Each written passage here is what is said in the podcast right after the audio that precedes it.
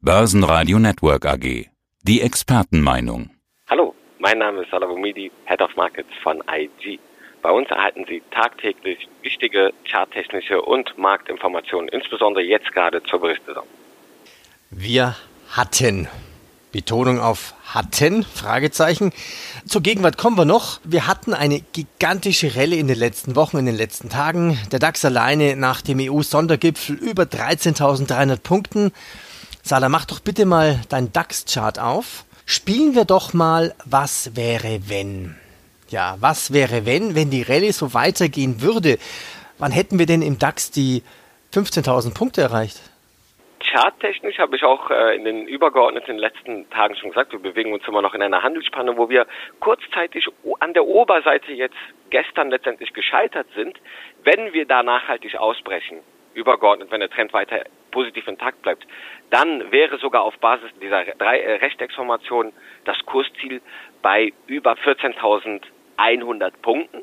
Also wären schon 900 Zähler nah an der 15.000 äh, Punkte Marke. Also ich könnte mir durchaus vorstellen, dass wenn, wenn, wenn, wenn das Wörtchen wenn äh, wäre, dass wir durchaus im September da bei 15.000 Punkten dann ankommen könnten unter den Rahmenbedingungen, die das wenn unterstreichen. Ja, überall Rallye, wo man hinschaut. Tesla, Nasdaq, Google, Amazon, Tech Rallye.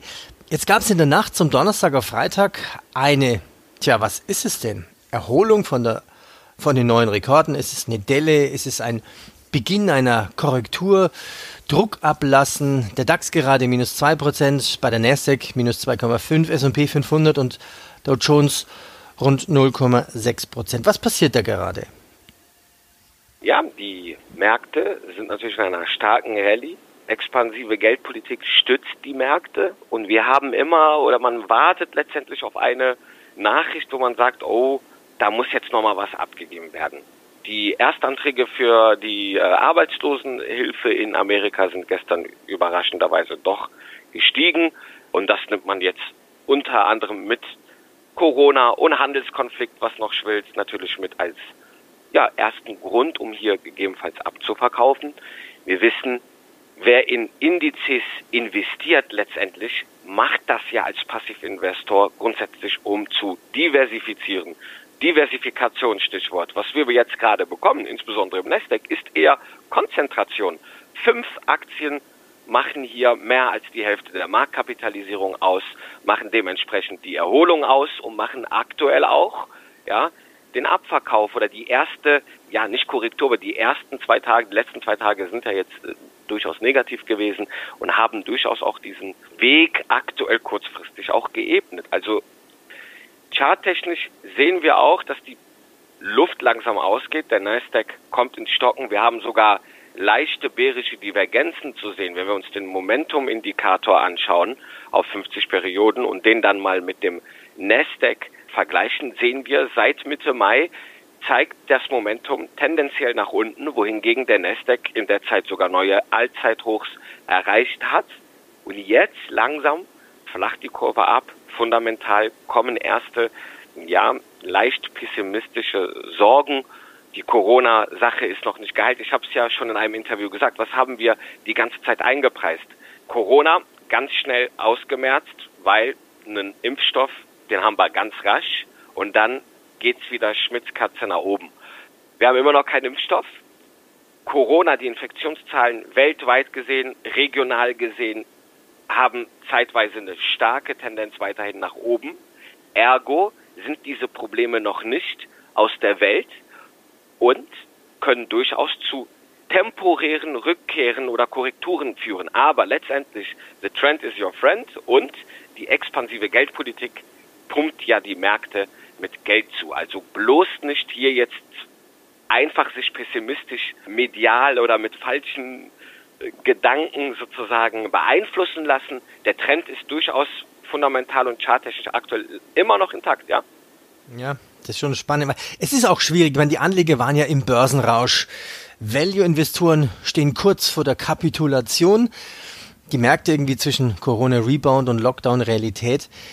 Die Schwere des Wirtschaftseinbruchs wird man ja in den meisten Fällen erst in den nächsten kommenden Wochen oder Monaten sehen und da wird es einem klar werden, Ich bin ja auch mal gespannt. Kommende Woche werden ja Boeing und Airbus ihre Zahlen vorlegen. Wir sind ja jetzt dann mitten in der Berichtssaison.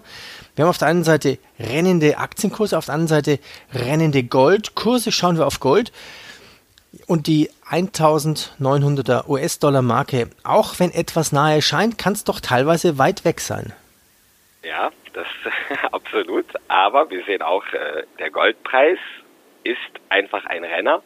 Insbesondere der Rohstoffmarkt, wenn ich das mal allgemein sagen darf. Denn seit Monatsbeginn sind die besten Performer unter den Top 5 Performern sind vier Rohstoffe. Das ist Gold, Silber, Palladium, Bauholz. Ja, alles, ja, Rohstoff, Rohstoffindikatoren letztendlich auch, die in die Höhe äh, gehen. Verzeihung, Kupfer darf man ja auch nicht vergessen, ja, als Industriemetall zusätzlich. Das sind alles Rohstoffe, die jetzt gerade stark steigen. Gold insbesondere als Sicherhafen muss man so sagen, auch wenn es da äh, Kritiker gibt, die sagen, Gold ist kein Sicherhafen. Das zeigt es gerade aktuell auch wieder. Die Nachfrage ist groß. Und wenn wir uns mal allgemein den Rohstoffmarkt als Intermarket-Analyse anschauen, von wo ja eigentlich Inflation auch kommt und auch Rückhalt für die Märkte, die Bauholz hat neue äh, starke, äh, ja, ist wieder auf Vor-Corona-Niveaus. Kupfer hat mehrwöchige und äh, Monatshochs. Der Goldpreis, der Silberpreis sind hier gestiegen. Die Verhältnisse Gold-Silber-Ratio zum Beispiel, die ja stark angestiegen ist, weil der Goldpreis ja sozusagen in Beschleunigung gesagt viel schneller beschleunigt ist in der letzten Zeit als der Silberpreis. Und jetzt kommt das alles zurück.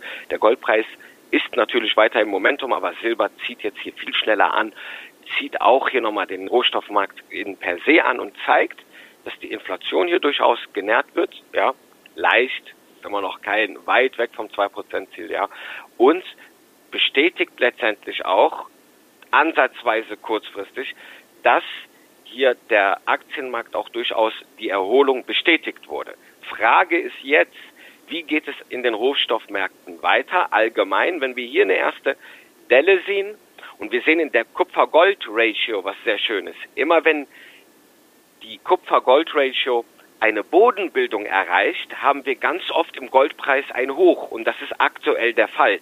Das heißt, wir könnten durchaus vielleicht jetzt antizipieren, wenn es eine Delle, wenn diese Kupfer-Gold-Ratio jetzt weiter anzieht und der Goldpreis durchaus bei 1900 in diesem Bereich 2000 Dollar, lassen wir es so. Wenn wir da jetzt eine erste Korrekturbewegung sehen, dann könnte das durchaus hier ein erstes Anzeichen sein, dass hier die Rohstoffmärkte nachlassen und gegebenenfalls auch was am Aktienmarkt passieren kann. Ab wann spricht man charttechnisch von Korrektur? Oh, da gibt es verschiedene ja, Definitionen.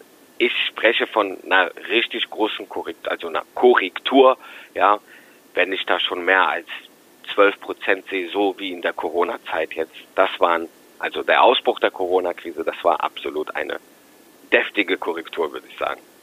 Sala, ich bedanke mich. Vielen Dank. Börsenradio Network AG. Das Börsenradio für Privatanleger.